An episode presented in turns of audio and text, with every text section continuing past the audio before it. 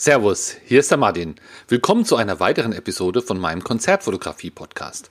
Du bekommst hier wöchentlich Tipps und Anregungen, wie du die Qualität deiner Konzertbilder und deiner Abläufe bei der Konzertfotografie immer mehr verbessern kannst. Und zwar ohne, dass du dir für viel Geld neue Kameras oder neue Objektive kaufen musst. Heute geht es um das Thema schärfere Bilder. Ja, wenn deine Bilder eh schon scharf sind, dann wirst du auch nicht schärfer kriegen, dann ist ja alles schon mal gut, gerade bei der Konzertfotografie. Da gucken wir ja nicht so genau auf die einzelne Wimper, sondern es ist ein scharfes Bild, wenn die Augen scharf sind, ist das ganze Bild eigentlich äh, meist auch, auch okay.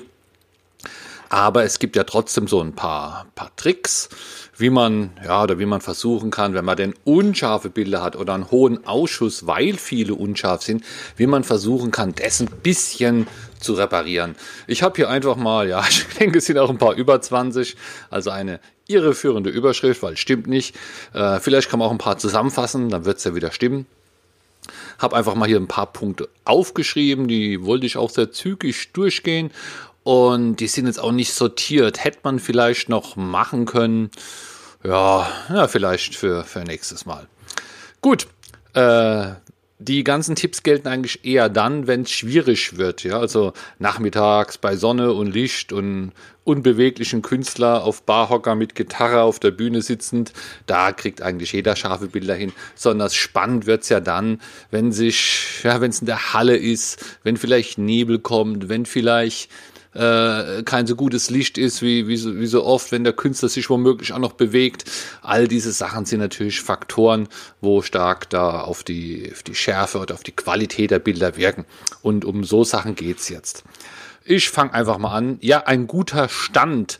Guck, dass du vernünftig stehst, auch gerade stehst. Guck dir mal Biathlon an im, im Fernsehen. Ist ja, also während ich diesen Podcast einspreche, ist kurz vor Winter.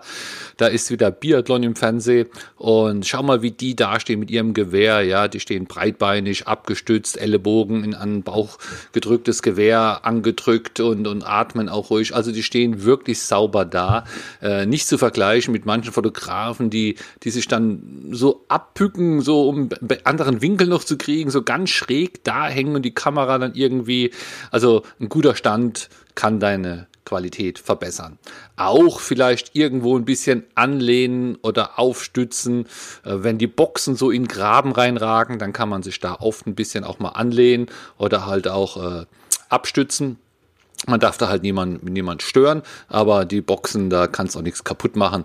Da die Konzertfotografie ist so schwierig, da kann man ruhig auch mal Hilfe irgendwo nehmen, wo man sie kriegt.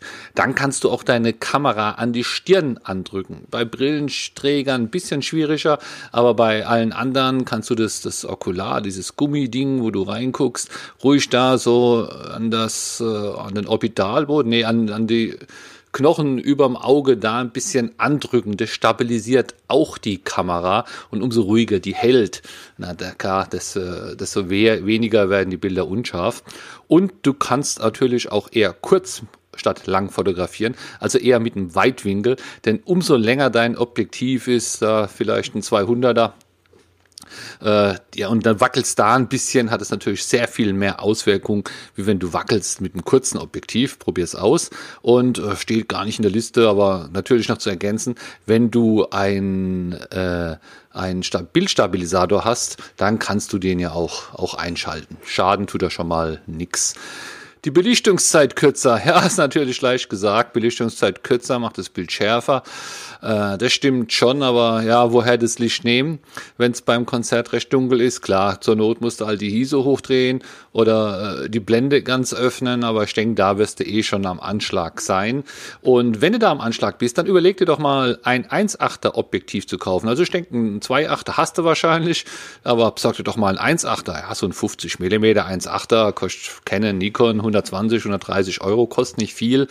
Vielleicht Dreifache kosten 1,4er und das ist ja dann schon dankbar, wenn es dunkler wird und du dann deswegen mit dieser Mehrblende, wo du da hast, einfach jetzt die Zeit auch ein bisschen ändern, ändern kannst und dann einfach auch viel mehr scharfe Bilder hast. Vielleicht kannst du auch einfach eins leihen, musst dann nicht immer alles gleich kaufen vom Kollege.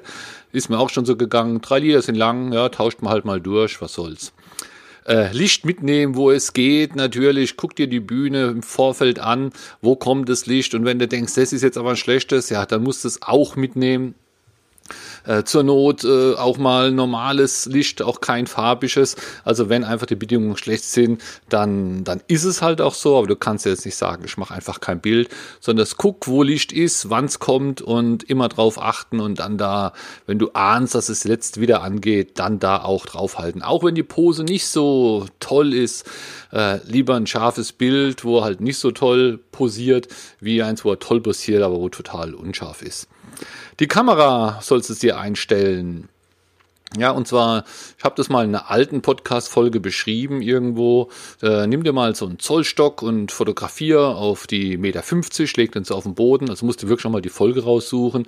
Und wenn dann die 1,50 scharf ist, dann ist ja gut. Aber wenn die 1,51 oder 1,49 scharf ist, dann stimmt irgendwas nicht. Und bei manchen Kameras, also bei meinem Nikon-Zeug, da kann man das einstellen, dass man diesen Back- oder Frontfokus, so heißt es dann, wenn es nicht richtig fokussiert, auch einstellen kann. Oder du nimmst das ganzes Zeug hier, Objektiv und Kamera und lässt es vom, ja, vom, der Händler um die Ecke wird es nicht können, äh, eher so ein Service-Sender, bei Nikon sind es die Service-Sender oder die schicken es ein, die nehmen dann das Objektiv, schrauben es auf die Kamera und dann wird da so lange gelasert und ganz exakt und wirklich eingestellt, dass diese zwei Sachen mal wieder richtig zusammenpassen, auch wenn es nur ja, kleine, kleine Abweichungen sind, kann das oder geht es natürlich auch gleich hier wieder mal auf die Schärfe. Dann musst du auch beim Künstler abwarten können auf den richtigen Moment. Du kennst äh, wenn du einen Ball hochwirfst und der kommt wieder runter, dann gibt es ja einen Moment, wo der quasi still steht. Und das ist, wenn er gerade ganz oben ist. Also wirfst ihn hoch, er steigt, dann bleibt er ganz kurz stehen und dann sinkt er wieder runter. Und wenn du den Ball da oben fotografieren würdest, ja, dann hättest du da äh, keine Bewegungsunschärfe. Und so ist es auch beim Künstler. Guck dir das an, wie die ja, sich zur Musik bewegen, gehen vor, gehen zurück. Aber es gibt dann immer wieder Punkte, wo sie von der einen Bewegung in die andere wechseln, wo sie vielleicht auch mal stehen oder länger stehen oder inneharren oder eine Pose halten. Und da ist natürlich dann die Chance, dass wenn du da schon mit einer äh, längeren Belichtungszeit arbeiten musst, dass dann da eine, eine möglichst wenig Bewegung vom Künstler hast, um da ein schärferes Bild zu machen. Dann bei der Bearbeitung, ja, kroppe nicht so rein. Also äh, wenn du hier im Weitwinkel fotografierst, der Künstler steht hinten und du willst jetzt unbedingt den aber noch reinzoomen bei der Bildbearbeitung, reinkroppen, so dass der Künstler größer ist, also viel vom Bild weglassen, ja, dann werden so unscharfe Bilder einfach nur vergrößert und die Unschärfe wird auch vergrößert, bringt also auch nichts, also nicht, nicht reinkroppen und noch nicht so groß veröffentlichen, ja. Wenn du jetzt ein Bild hast, wo du denkst, na ja, vielleicht ist es gar nicht so richtig knackescharf, dann solltest du das auch nicht da auf deine Homepage als Titelbild nehmen und über, wo über den ganzen Bildschirm geht, sondern es hier so ein bisschen kleiner veröffentlichen, dann sehen die Bilder ja natürlich auch immer gleich schärfer aus. Auf dem Handy sieht eh immer alles scharf aus oder auf dem Display. Äh, bisschen nachschärfen nicht vergessen, ja. Wenn du Bilder nicht bearbeitest, solltest du es tun. Bisschen Kontraste oder Schärfe oder, oder, äh, ja, diese, die, die Mitteltonkontraste ein bisschen, bisschen hochregeln. Wie heißt es denn? Na egal. Also da hast du ja verschiedene Helfer. Guck dir es mal an und natürlich Schärferegler, unscharf maskieren bei Photoshop. Das hilft da auch oft noch ein bisschen was zu retten. Ähm, ja, dann äh, nachschärfen hatten wir schon, nicht. Verwackeln beim Auslösen, ja, äh, manchmal verwackelt man ja schon, wenn man auf den Auslöser drückt. Deswegen hier auch eine gute Idee, mehrere Bilder am Stück machen. Äh, natürlich drückst du dann auch jedes Mal und es hast immer die Chance zu verwackeln, aber dann steigt einfach die Wahrscheinlichkeit, dass ein schärferes Bild dabei ist. Das gilt sowieso, ja, wenn du wirklich denkst, Mensch, Mensch, Mensch, das ist wirklich hier heute alles schlecht von den Bedingungen, dann musst du halt hier ja, einfach ein paar Bilder mehr machen. Ne? Mit ein bisschen Glück ist halt einfach was dabei. Da ist ja dann das Glück auch mal auf der Seite vom Fotograf. Äh, auf die Augen fokussieren, ja, das ist sowieso so eine Grundregel, aber musst du halt schon exakt arbeiten, damit die auch scharf werden. Und äh, schnell auslösen, wenn es scharf ist, also nicht auf irgendwelche Automatiken vertrauen, die den Augen hinterher laufen. Das kann sehr schnell gehen und wenn der mit der Hand rumfuchtelt und hat das Mikrofon, bleibt vielleicht der Fokus am Mikro hängen, weil das ja so schön. Also hier einfach anvisieren aufs Auge in dem Moment, wo das Fokus sitzt, gleich auslösen, ob es jetzt vielleicht passt von der Pose oder nicht, aber so steigt natürlich auch die Wahrscheinlichkeit für ein schärferes Bild und immer durch die Optik schauen anschauen, ja, also nicht 20 Zentimeter vors Gesicht und durch versuchen, durch das Display das alles hinzukriegen, das haut nicht wirklich hin. Dann ist da noch ein Punkt, der steht hier gar nicht, fällt mir aber gerade noch ein. Äh, manche Fokuspunkte bei Kameras sind besser oder noch besser wie die anderen guten von, von der Kamera. Äh, gibt's so, ja, ich weiß auch nicht, äh, Kreuzsensoren, Schlag-mich-tot-Sensoren, ist vielleicht auch bei jedem Hersteller ein bisschen anders genannt, bei anderen sind sie alle gleich, bei anderen sind sie unterschiedlich. Da musst du dich mal einlesen in dein äh, Handbuch oder fragst einfach irgendwelche Leute, die sich so tief da auch auskennen würden. Aber eine Regel könnte sein, der mittlere Fokuspunkt, dass das einer von den guten und von den Bestern ist. Und wenn da schlechtere verbaut sein sollten, sind die eher am Rand. Also im Zweifelsfall durch den mittleren Fokuspunkt fokussieren. Und äh, ja, hat man vielleicht ein bisschen Probleme, wenn man das Bild gleich gestalten will, äh, muss man halt danach den, den Schnitt einfach an, an Photoshop setzen ja, schnelle Kamera, ein schnelles Objektiv mit einem schnellen Autofokus, ja, das geht natürlich gleich ins Geld, aber ist auch eine der Sachen, man kann sich diese Qualität auch, ich sag mal, zumindest ein bisschen erkaufen. Ja, es kommt natürlich immer auf den Fotograf an und das Kamera ist nur Werkzeug und so weiter. Aber du, glaub mir, so eine aktuelle Kamera für 4.000, 5.000 mit nochmal so ein Objektiv für 2.000, das ist schon ein anderes Gerät wie so eine Ausrüstung, die zusammen 2.000, 3.000 Euro kostet. Da ist schon mal noch was dahinter. Nicht tagsüber, nicht im Urlaub, aber wenn es in diese Randbereiche Sport- und Konzertfotografie, dann ist Geld da auch ein bisschen Qualität. Hochkantauslöser, nutze den auch, nutze den auch oder fotografiere einfach äh, waagrecht die Bilder horizontal. Äh, wenn du keinen Hochkantauslöser hast, dann stehst du eh ganz verkrampft da, weil deine Hand, dein, dein Handgelenk so um die Kamera, so über die Stirn nach links geht. Es ist sehr, sehr wackelig, sehr, sehr instabil. Es ist ganz viel besser, wenn die Kamera dann waagrecht erhältst und dann hast natürlich auch wieder Probleme mit der Komposition vielleicht. Dann halt ein bisschen großzügiger fotografieren und dann äh, einfach das Bild beschneiden nicht so arg, äh, aber ein Hochkantauslöser vereinfacht es da. Du hast dann auch einen besseren Griff an die Kamera, selbst wenn du waagrecht fotografierst, dann kann deine Hand, je nachdem wie groß die Hand natürlich ist, ich habe große Hände, kann die besser auch die Kamera greifen. Äh, dann auch hier, ja, Konzentration, bitte, ja.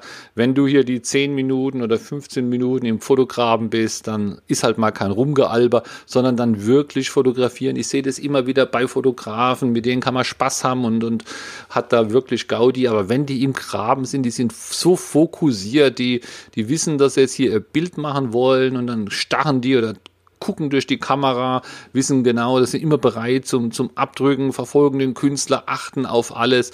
Und wenn sie wieder rausgehen, sind sie wieder äh, ja, gute Kumpels, um auch mal ein Bierchen zu trinken. Aber im Graben ist es Arbeit und da halt wirklich voll in den Tunnel reingehen, konzentrieren äh, und dann klappt es da auch äh, mit besseren oder mit schärferen Bildern.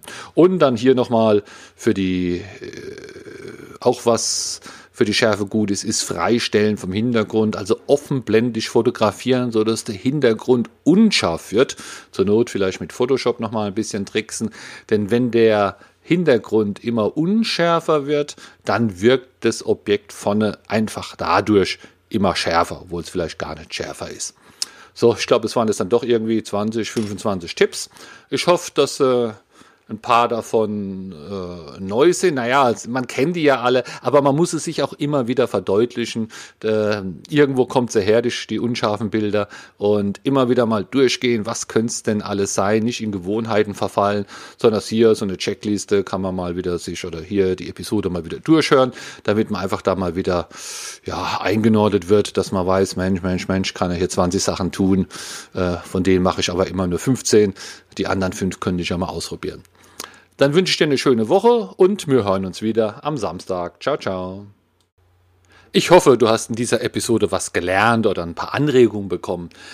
Aber in den ganzen Episoden kann ich ja immer nur ein Thema kurz aufgreifen. Wenn du dich einfach komplett einmal ja auch zusammenhängend über das Thema weiterbilden willst oder informieren willst, ich habe auch ein Hörbuch. Das Hörbuch hat eine Laufzeit von circa zwei Stunden. Du kannst es einfach runterladen und immer wieder hören äh, auf deinem Handy oder am PC. Es hat zehn Kapitel. Du bekommst sogar dein Geld zurück, wenn es dir nicht gefällt oder wenn du sagst, nee, das ist ja alles Quatsch. Und dieses Hörbuch findest du ganz einfach auf meiner Homepage martin-beck.de. Da ist oben ein Button, der heißt Hörbuch, den kannst du anklicken. Dann kommst du auf eine Seite, wo alles nochmal genau beschrieben werden, auch wie die einzelnen zehn Kapitel heißen, um was es geht. Und da gibt es dann auch den Link, wo du es dir im Moment für 16,66 Euro einfach bestellen kannst. Und es kommt dann ein Download-Link, du kannst sofort runterladen und hören. Viel Spaß!